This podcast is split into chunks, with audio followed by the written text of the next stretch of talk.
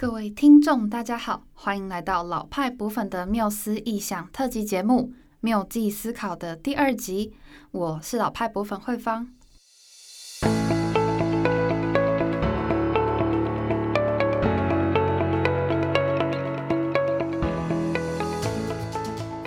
这个系列的特辑节目是由参与老派博粉缪记思考高中生营队的高中生学员所制作。会在今天一次播出两集，所以如果你还没有听过第一集的话，欢迎你先去聆听第一集，或是听完这集之后再去找来听哦。这次的寒假营队因为受到疫情影响，参与的学员不是很多，只分为两组。但是呢，这两组的学员因为兴趣和个性不同，所以制作出了非常不一样风格的节目。还记得，为了帮助学员设计制作出以故宫为主题的 podcast，我们在营队的第二天呢，带着学员们一起到故宫北院实地参观。不过，这个参观可不是一般的走马看花，或是听导览解说的那种参观哦。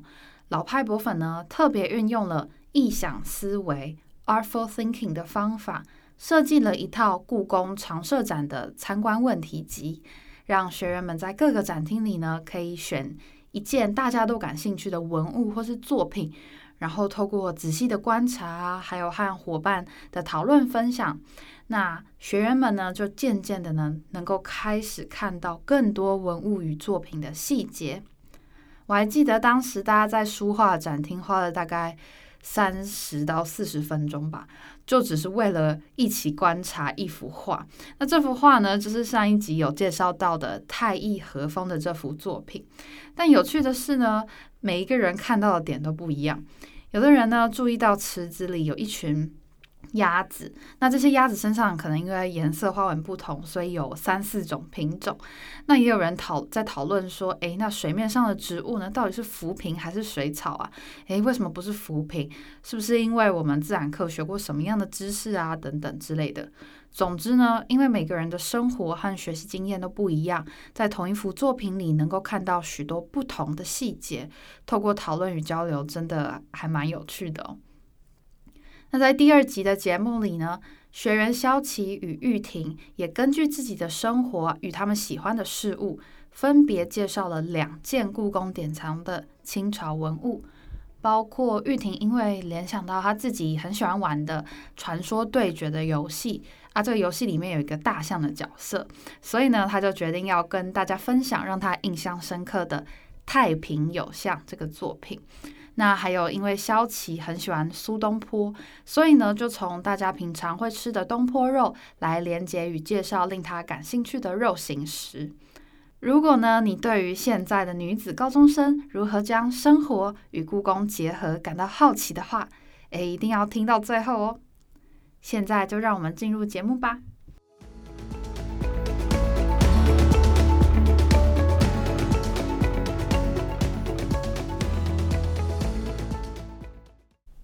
欢迎各位听众，这里是缪记思考高中生营队，我是月夜，我是萧琪，我们今天要带领大家去发掘在故宫的有趣事物。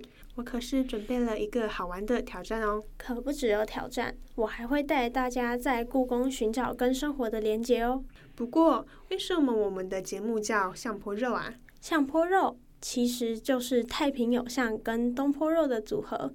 不得不说，当时在想这个题目，真是费尽了心思。所以大家不要嫌弃哦。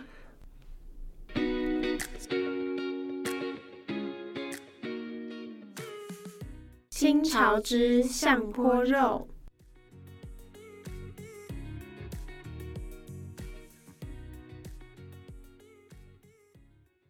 你一定不知道，除了动物园，其实故宫也有大象哦。真的假的？是会动的大象吗？当然不是。我上次去故宫时，在二楼看到两只大象，它们身披着中国风的毯子，背上背着刨饼，当时就觉得很神奇。毕竟在充满锅碗瓢盆的故宫中，有动物的出现是十分稀奇的。我认为它代表意义对现在的社会是十分重要的哦。不会跟疫情有关吧？哎呀，被猜中了呢！这两只大象有一个非常重要的意义，就是天下太平。对于我们现在来说，安全、健康和和平正是大家所期望的呢。真的，其实每天啊要戴着口罩出门，真的不是一件容易的事。其实，在看到这两只大象时，我第一个想法是我在打的游戏就是《传说对决》。哎，我也有玩过呢。我在打游戏，里面时常会出现一只角色叫查格纳尔，在游戏里面，它也是一只大象，有着灰色的外衣，背上背着翅膀，在开战的时候总是在前面帮队友挡伤害，就有如太平有象这件作品忍辱负重的意义。我当时就在想，会不会查格纳尔还没出来的故事就是跟故宫有关呢？如果你们想知道什么是查格纳尔和太平有象的话，我们在资讯栏有放链接哦。看来你真的很喜欢游戏啊！那当然，其实这件作品在古代可是深受亚洲皇室喜爱。在大象背上有一个让人坐的鞍，上面印着图案有“寿命像山一样高，福气像海一样深”的意思。我个人最近是蛮喜欢中国风的图案的。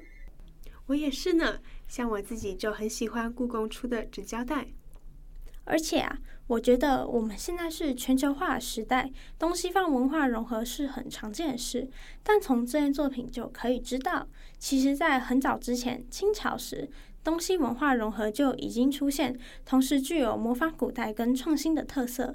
大家可以去故宫探寻它是如何跟西方文化融合的哦。嗯，那你有想过为什么是大象和宝瓶的组合吗？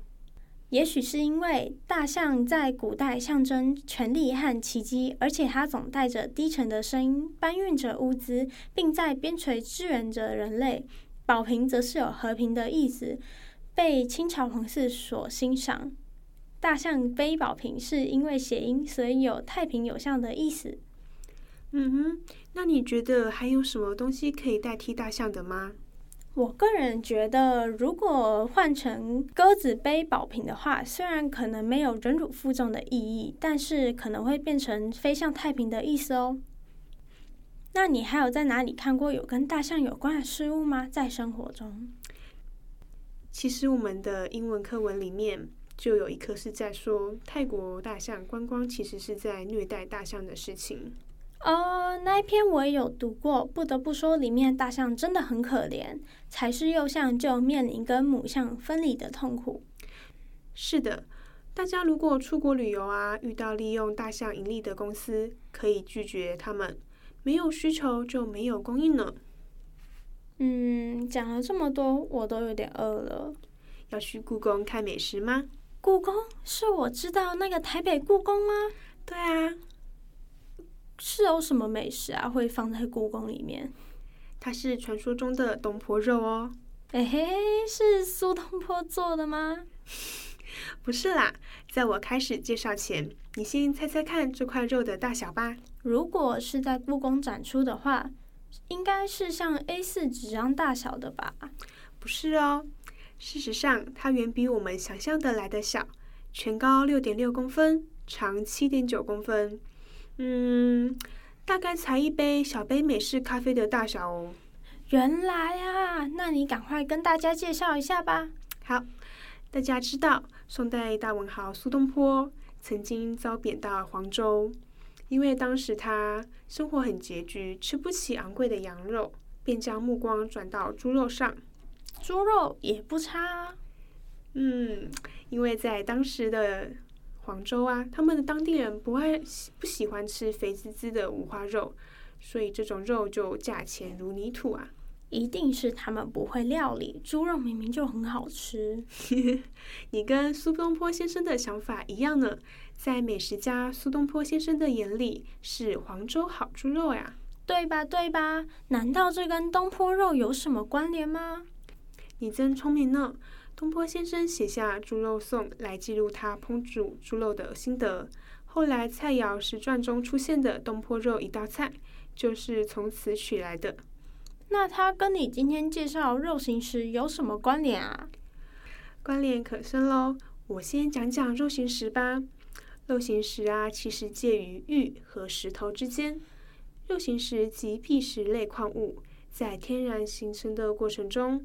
它是一层一层慢慢形成的，所以造就了它与肉相似的纹理。工匠在最上面钻了非常细微的孔洞，透过这些孔洞呢，也就可以把颜色在上层染成褐红色，像是肉皮浸泡过酱油一般。原来难怪被说成像肉的石头。对啊，考古学家一开始还把肉形石称为猪肉化石。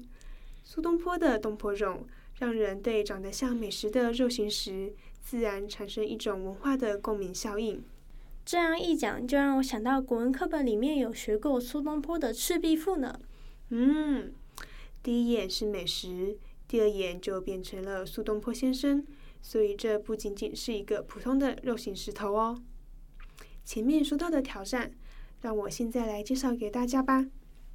在生活周遭中去寻找一个属于自己的肉形石，并在 IG 上艾特老派博粉或者故宫博物院。这也太难了吧！就连故宫里面的肉形石也是稍微后天加工过的。不过我个人觉得大理石其实也蛮像肉的线条的。嗯，如果在生活中找不到，那就可以去故宫看肉形石哦。除了肉形石和太平有象，其实还有很多其他古物在故宫等着你们去发掘哦。等疫情缓和后，鼓励大家动身前往故宫参访。如果有什么问题，可以留言或者传小纸条给我们，或者跟我们分享你们听完之后是否有想要马上去故宫博物院的冲动。谢谢大家，拜拜。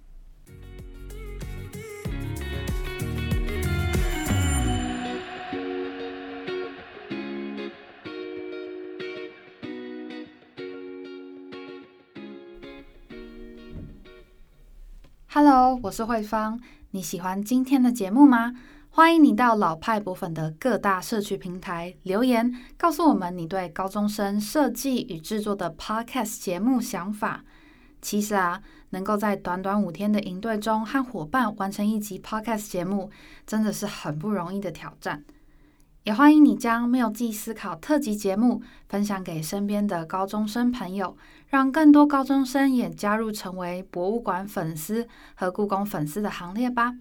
我们下次见，拜拜。